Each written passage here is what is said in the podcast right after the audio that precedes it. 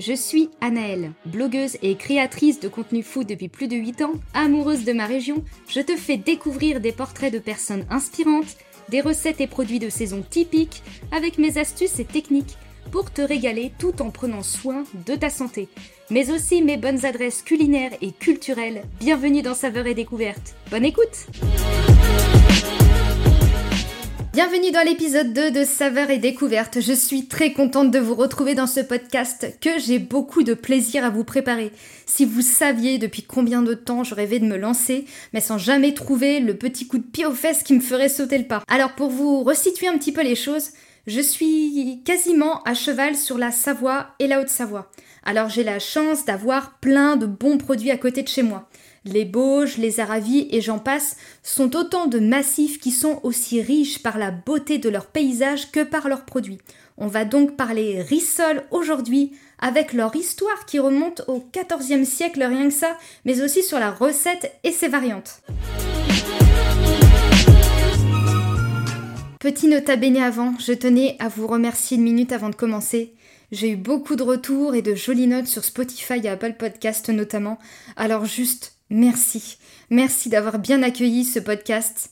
Et merci d'être au rendez-vous. Je vous prépare plein de contenu. Pour l'instant, je suis à un podcast toutes les deux semaines, mais je vais essayer de passer à un toutes les semaines. Au boulot J'en reviens au thème du jour, les rissoles. Les rissoles sont des petits chaussons de pâte feuilletée dans lesquels on trouvera de la compote. Comme dans toute recette de terroir comme celle-ci, on utilise généralement des produits que l'on trouve à proximité. Au XIVe siècle, les rissoles réalisés en Savoie et dans le Dauphiné étaient plutôt salés et préparés avec les chutes de la viande de porc après l'avoir tuée. Ce n'est qu'à partir du XVIIIe que les rissoles sont devenues une recette sucrée. Alors du coup, qu'est-ce que l'on trouve dedans? Les poires à rissoles de la fin d'automne. Ce sont des poires trop dures pour être consommées crues, alors pour faire nos petites rissoles, on les fait cuire. Il y aura d'ailleurs des variantes de rissoles comme celle avec un cœur de compoté de poire confite au vin. Pour être transparente avec vous, je n'en ai jamais goûté mais je suis sûre que ça vaut le détour. Ces rissoles typiques de la région sont préparées durant la fin d'automne ou pendant les fêtes de fin d'année. Et d'ailleurs pour la signification, je suis désolée une fois de plus, Rissol ou résule en patois savoyard vient du français rissoler. Elle était facile celle-là. C'est un dessert parfait et encore très léger pour finir notre repas de tartiflette. Forcément, le pont avec l'épisode précédent était obligé pour moi. Bon, c'est bien tout ça, mais quelle est la recette des rissoles Alors, au risque d'en décevoir quelques-uns, J'estime que je suis plus douée, on va dire, dans les recettes salées que sucrées. Je trouve la pâtisserie un petit peu trop stricte pour moi et je n'utilise pas de farine blanche. C'est la base d'ailleurs de mes recettes, pas de farine blanche et pas de sucre raffiné. Sacrilège pour la pâtisserie traditionnelle. Je pourrais faire un podcast en hors-série là-dessus si ça vous intéresse, donc n'hésitez pas à me le dire par mail ou sur les réseaux. Je vous ai laissé d'ailleurs le lien direct pour m'envoyer un mail en bas de cet épisode. Donc la recette des rissoles traditionnelle est composée d'une pâte feuilletée. Si vous savez la faire maison, c'est super. Sinon, vous en trouverez facilement dans le commerce et vous pourrez même tenter d'en demander à votre boulanger, tout comme la levure fraîche d'ailleurs. Puis vous aurez besoin de poires. Alors je ne sais pas si c'est comme ça que ça se prononce. Type Blesson, Marliose, Marlio, parce qu'ici on ne dit pas le Z, attention, ou poire de Savoie IGP. Ça signifie indication géographique protégée. Ce sigle, signe de qualité, est donné à un produit dont au moins une étape de fabrication est réalisée dans une zone géographique précise. Enfin, il faudra du sucre, forcément, du beurre et un petit peu d'eau pour faire la farce de nos rissoles.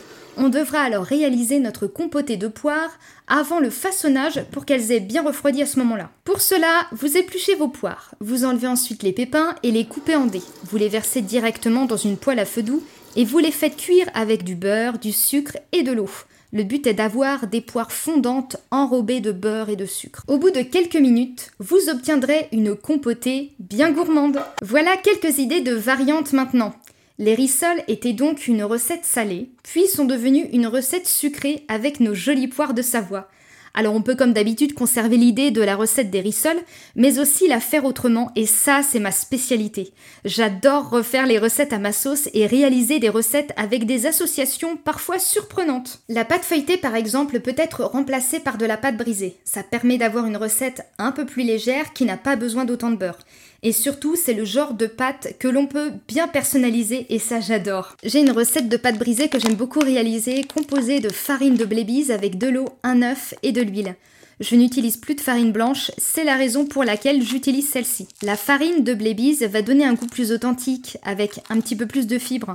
On en trouvera facilement dans tous les magasins bio. Ensuite, l'œuf va donner de l'élasticité et va servir à bien lier notre pâte.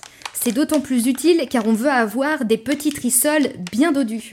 Enfin, l'huile, les matières grasses et leurs substituts vont donner du moelleux et faire en sorte que notre recette de pâte ne soit pas sèche. Comment remplacer l'huile dans notre recette? Utilisez dans les mêmes quantités de la compote de pommes ou de la purée d'amandes pour ne citer qu'elle. Si vous faites votre purée d'oléagineux vous-même, Pensez à faire torréfier avant vos amandes dans une poêle.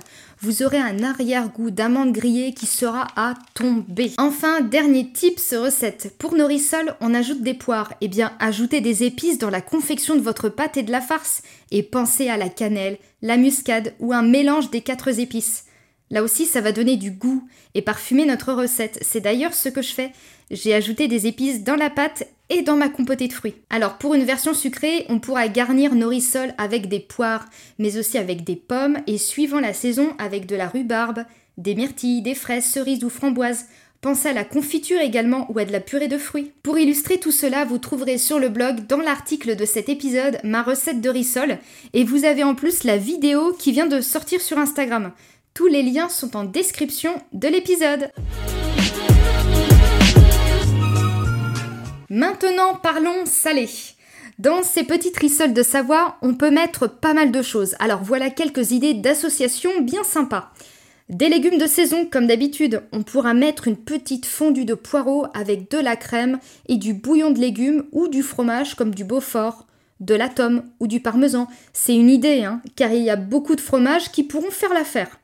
En automne, on pourra aussi mettre de la purée de butternut avec un petit peu de muscade et du fromage, c'est possible. Du fromage, oui encore du fromage. Si vous me suivez sur le blog et sur les réseaux, vous avez pu remarquer que je suis une amoureuse du fromage. Niveau cholestérol, c'est pas fou, ok, mais qu'est-ce que c'est bon. Alors comment faire du coup? Pour du fromage à pâte cuite, c'est facile. On découpe un morceau et le fromage va fondre lors de la cuisson. Mais pour le fromage de chèvre, Comment faire Fromage de chèvre frais, hein, j'entends. Et c'est là que je vais vous donner ma dernière astuce.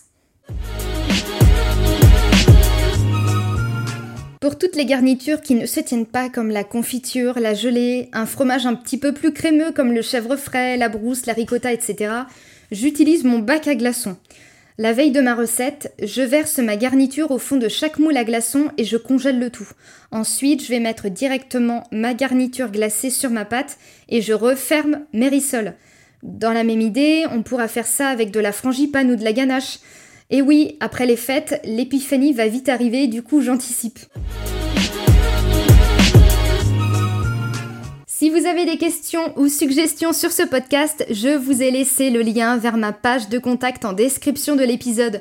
Vous y trouverez également la retranscription sur le blog et plein d'idées de recettes. Si cet épisode vous a plu, merci de me soutenir en vous abonnant sur votre plateforme préférée et en notant le podcast 5 étoiles bien sûr. À bientôt!